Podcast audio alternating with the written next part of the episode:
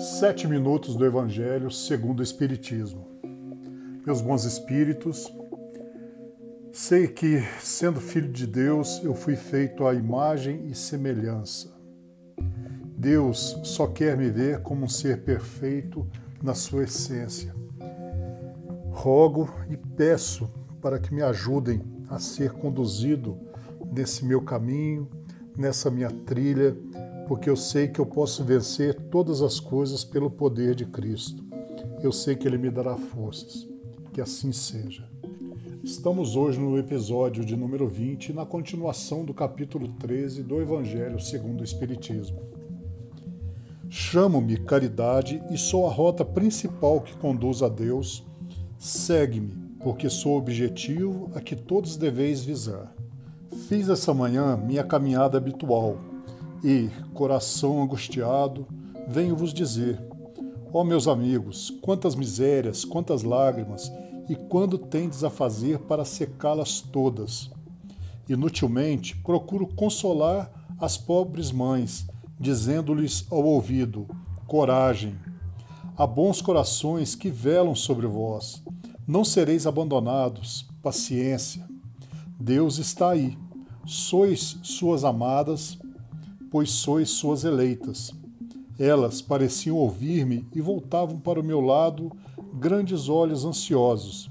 Eu lia sobre seus pobres rostos que seu corpo, esse tirano do espírito, tinha fome e que se minhas palavras lhe serenavam um pouco o coração, não enchia o seu estômago. Eu repetia ainda: coragem, coragem. Então, uma pobre mãe, muito jovem, que amamentava uma criancinha, tomou-a nos braços e a estendeu no espaço vazio, como a me pedir para proteger esse pobre e pequeno ser que não tomava num seio estéreo senão um alimento insuficiente. Alhures, meus amigos, vi pobres velhos sem trabalho e cedo sem asilo, atormentados por todos os sofrimentos da necessidade e envergonhados da sua miséria não ousando eles que jamais mendigaram ir implorar a piedade dos transeúntes. Coração cheio de compaixão, eu que nada tenho, me fiz mendiga por eles. E vou por todo lado estimular a beneficência, insuflar bons pensamentos aos corações generosos e compassivos. Por isso, venho a vós, meus amigos, e vos digo: lá embaixo Há infelizes cuja, cuja mesa está sem pão, a lareira sem fogo e o leito sem cobertor. Não vos digo o que deveis fazer, deixo essa iniciativa aos vossos bons corações. Se vos ditasse a vossa linha de conduta, não teríeis o mérito de vossa boa ação. Eu vos digo somente: sou a caridade e vos estendo a mão pelos vossos irmãos sofredores. Mas se peço, também dou e dou muito, convidando-vos para um grande banquete, e vos forneço a árvore onde vos saciareis. Vede como é bela, como está carregada de flores e de frutos. Ide, ide, colhei, apanhai todos os frutos dessa bela árvore que se chama beneficência.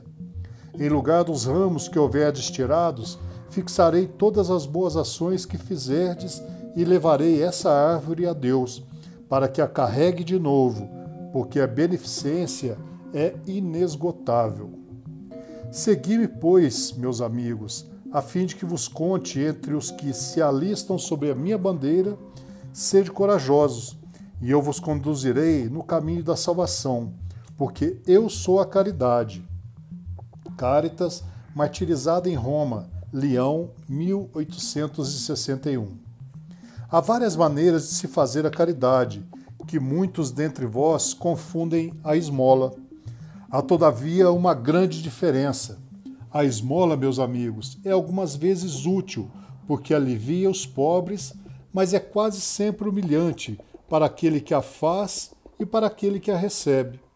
A caridade, ao contrário, liga o benfeitor e o beneficiado e depois se disfarça de tantas maneiras.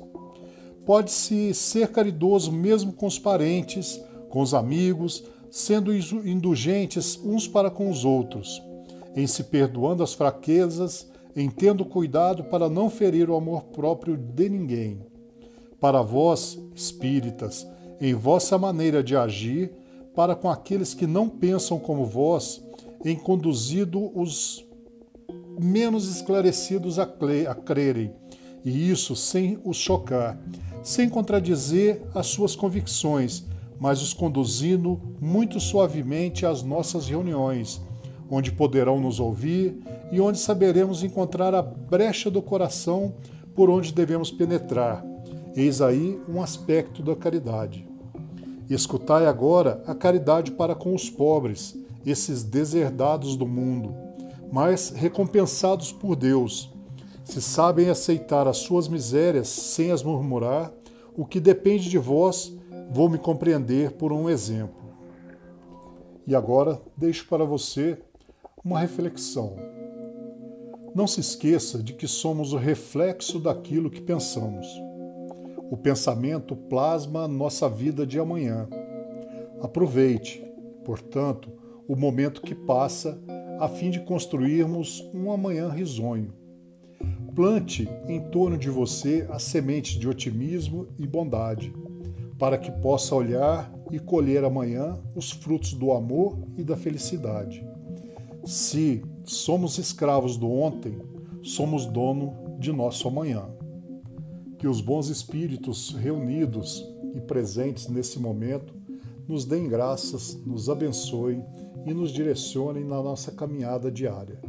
Em nome de nosso Senhor Jesus Cristo, que assim seja. Muito obrigado, meus irmãos.